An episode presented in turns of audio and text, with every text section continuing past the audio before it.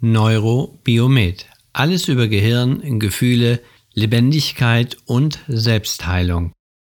Mein Name ist Herbert Schraps und ich bin Spezialist für unbewusste Kommunikation. Dieser Podcast enthält die Audiospuren meiner Videos, die ich auf YouTube bereits veröffentlicht habe. Ich wünsche viel Spaß beim Neurobiomet Podcast.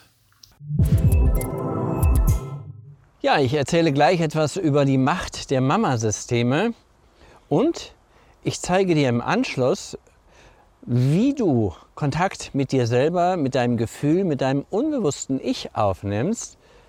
Also betrachte diese Vorinformationen als wesentliche Grundlagen, damit du diese kleine Selbsthilfeübung am Schluss des Videos auch sinnvoll mitgestalten kannst. Ich wünsche dir viele interessante Erfahrungen.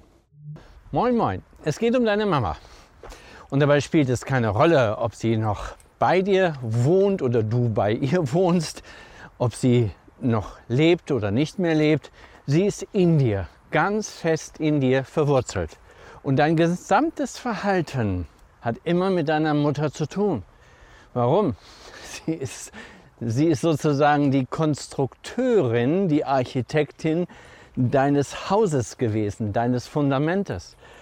Und wenn dieses Fundament schief und wackelig war, nicht stabil oder haltend genug war, dann hast du etwas, was man eine Art roten Faden nennt, der durch dein ganzes Leben läuft. Aber fangen wir am Anfang an.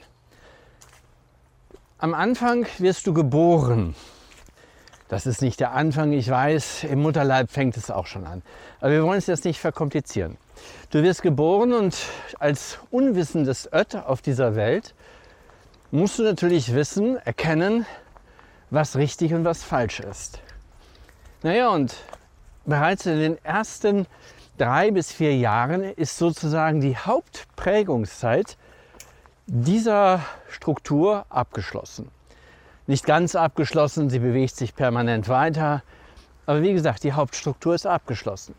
Dann weißt du ungefähr, natürlich ohne es zu wissen, wie man mit Macht umgeht, wie du dich zu benehmen hast.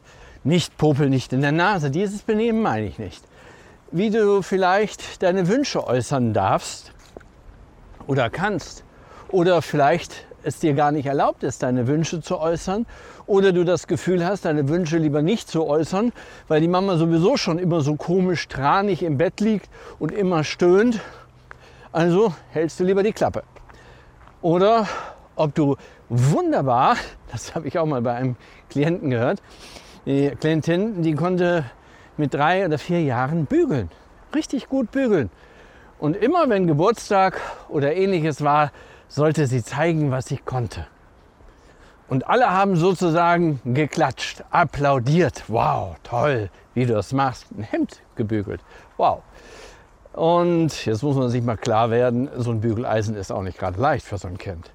Das Spannende daran war, außerhalb dieser besonderen Ereignisse, wo sich die Eltern mit den Leistungen ihres Kindes brüsteten, wurde dieses Kind völlig verlottert, sich selbst überlassen, keine Wärme, keine Liebe, keine Wertschätzung, keine Aufmerksamkeit, kein Halt. Und das wiederum bedeutete für dieses Kind, kleine Anmerkung am Rande, hallo, wenn ich etwas leiste, dann bin ich etwas wert. Und dieses Kind war später erwachsen und noch später bei mir und sie hielt sich am Laserstrahl ihres Erfolges fest, weil das ist das Einzige, was in ihrem Leben nur noch zählte. Erfolge und nicht Gefühle. Sie hatte die Lebendigkeit verloren.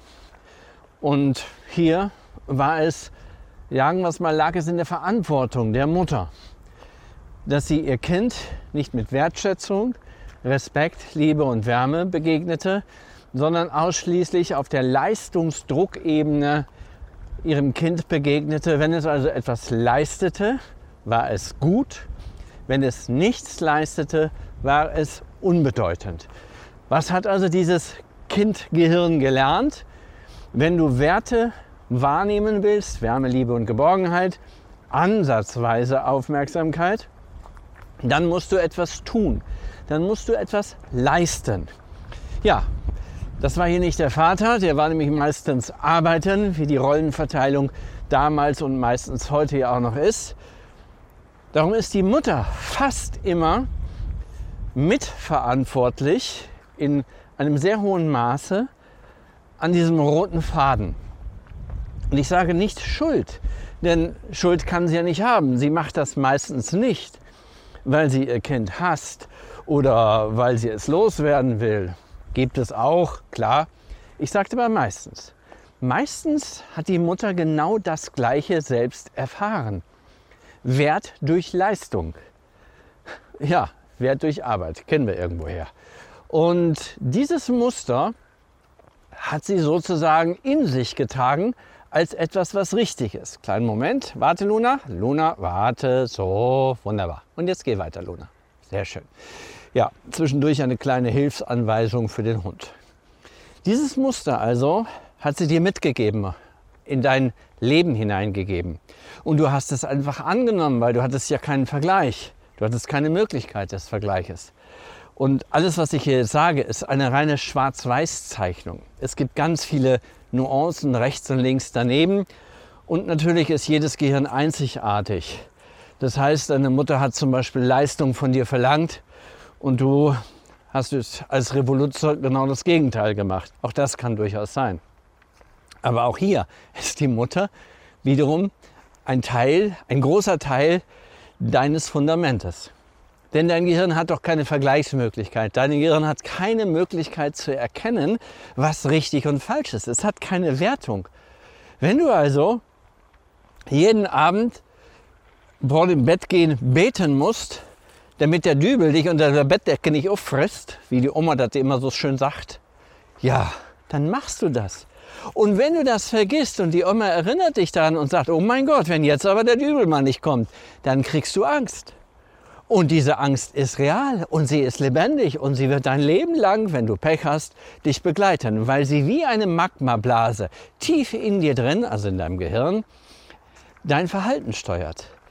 Denn wenn du als Ött auf diese Welt kommst, also als Neuankömmling, dann musst du dir klar werden, du kannst nicht erkennen, was dem Leben dienlich, der Lebendigkeit dienlich ist.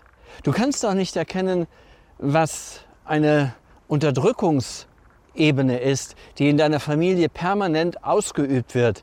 Die Unterdrückung zum Beispiel des weiblichen Geschlechtes. Heute noch immer überall ja, ich bin schon wieder bei der Kirche. Scheiße.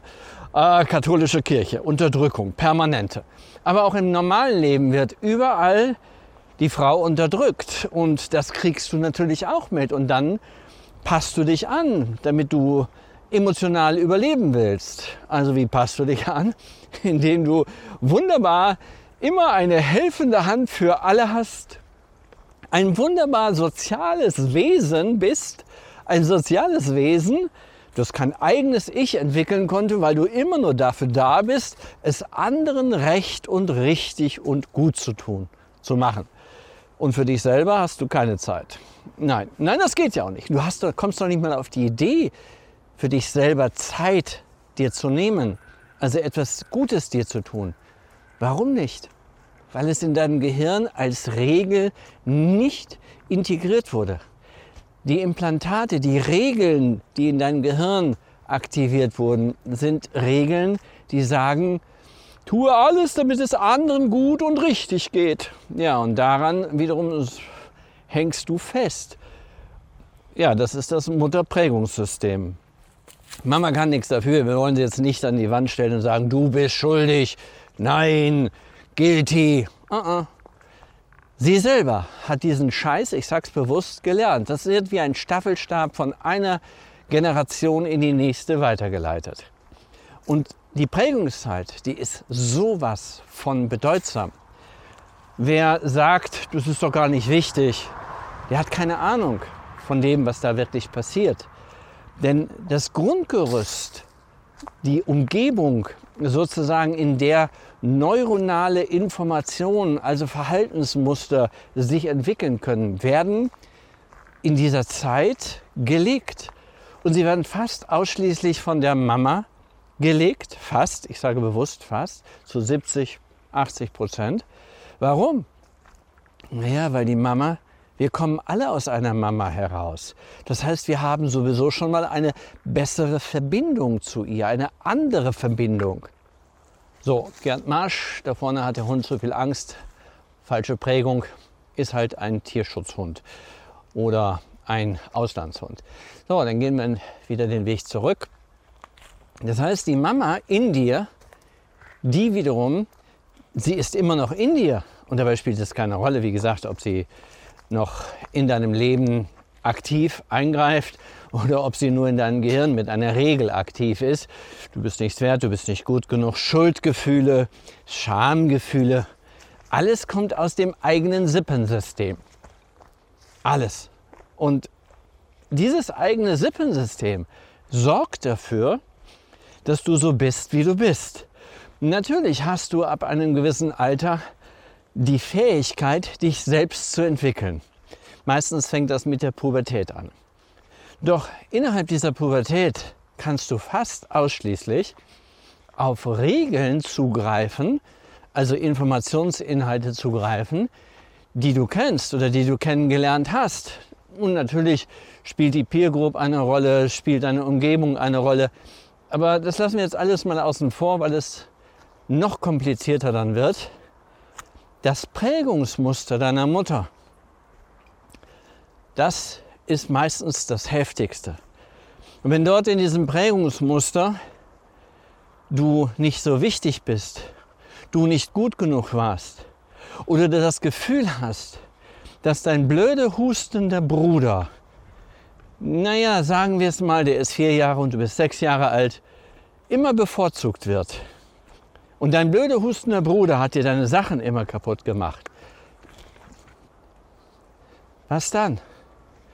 Naja, wir müssen uns klar werden, aus kindlicher Sicht kommt die Mama rein, umarmt den blöde hustenden Bruder und fragt dann dich oder mich, na, alles gut gelaufen, das ist schön.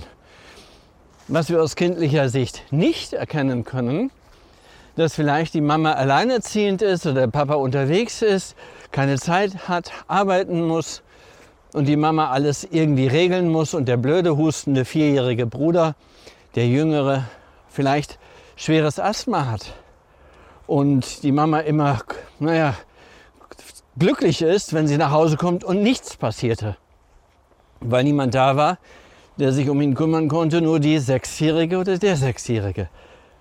Und dieses Gefühl, wenn du jetzt dieser sechsjährige Mensch wärst, nicht wertig zu sein und die Mama gar keine Zeit hat, mit dir darüber zu reden, weil sie im Stress des Lebens ist, im Hamsterrad des Lebens, was dann? Naja, dann hast du verschiedene Optionen. Meistens hast du die Option, dich selbst abzuwerten. Und dann wirst du ab der Pubertät dieses Werkzeug der Selbstabwertung besonders deutlich benutzen. In vielen Bereichen. Und das ist sehr einfach. Du steigst in den Bus ein, der letzte Platz wird gerade besetzt von einem anderen jungen Menschen. Und der normale, selbstbewusste, starke würde denken, oh ja, Pech gehabt, shit, aber du denkst dann vielleicht, ja, typisch, passiert ja immer nur mir. Und dann suchst du Schicksal oder ein böses Karma. Du findest irgendwelche Erklärungen, warum du ja überall sozusagen negativ wahrgenommen, du dich selbst negativ wahrnimmst. Also die Problematik ist wie ein roter Faden immer und immer wieder erwischst du dich selbst, machst du dich selber klein oder wertlos. Und das Schwierige daran ist, im Laufe deines Lebens verlierst du dadurch immer mehr Lebendigkeit, weil das wird so eine Art Einheitssuppe von Leere, Traurigkeit, Hilflosigkeit, Arbeitswut, Arbeitssucht oder Reisesucht, Erfahrungssucht, weil du nicht in dir ruhst. Und wenn du nicht in dir ruhst, was dann? naja, dann hast du ein Problem. Du bist unruhig, ungeduldig. Du kommst in deinem Leben nicht mehr wirklich zurecht. Du hast keine Ruhe mehr zu sitzen, einfach nur da zu sein, dich einfach nur wohl zu fühlen, ohne zu grübeln, zu denken oder zu analysieren oder wertend irgendetwas zu betrachten. Hm. Das ist schwierig. Ich möchte dir jetzt gleich zeigen, wie du einen ersten kleinen Schritt auf dein eigenes Ich ja, zugehen kannst. Denn dein eigenes Ich ist Selbstentwicklung, Selbstverwirklichung, das Gefühl von Kreativität und Lebendigkeit. Das gehört zum eigenen Ich dazu. Natürlich gehört auch ein bisschen Funktionieren dazu in großen Gesellschaften. Das wollen wir gar nicht abstreiten. Aber Ich-Empfindungen sind auch Empfindungen für die eigene Person, eigene Grenzen zu erkennen, sich nicht mobben zu lassen, sich nicht ausbeuten zu lassen, ja, äh, ein Chef kann dich nur ausbeuten oder ein Ehepartner kann dich nur ausbeuten, wenn du es zulässt. Anders geht das gar nicht. Also in diesem Sinne muss man klar werden, sich selber klar werden darüber, dass wenn dein Ich nicht stark genug ist, können andere mit dir machen, auf was sie wollen. Weil du mit allen Mitteln versuchst, vielleicht Konflikte zu vermeiden, ja, du bist halt konfliktscheu. Nein, du nennst das nicht konfliktscheu. Du nennst das dann harmoniebedürftig, harmoniesüchtig. Aber es ist, wie es ist. Und wie ich dir eingangs gesagt habe, eine kleine Hilfe, wie du es hinbekommst, dir erst einmal näher zu kommen. Also der einfachste Weg dazu ist, du setzt oder legst dich erst einmal hin, erlaubst dir die Augen zu schließen und schaust erst mal nach, ob du überhaupt zur Ruhe kommen kannst. Also ob du ein Mensch bist, der zur Ruhe kommen kann, also ein bisschen auf die Atmung achten, ruhig sein, keine Gedanken, möglichst keine Gedanken, ein paar dürfen immer da sein, aber nicht dieses permanente Grübelkarussell. Ja, und wenn du das kannst, dann ist es schon mal ein guter, wichtiger Schritt. Wenn du das nicht kannst, dann schreib mir deine Erfahrungen, da gibt es immer weitere Lösungsmöglichkeiten, die brauchst du nur in der Kommentarbox eintragen. Aber das entscheidest ja du.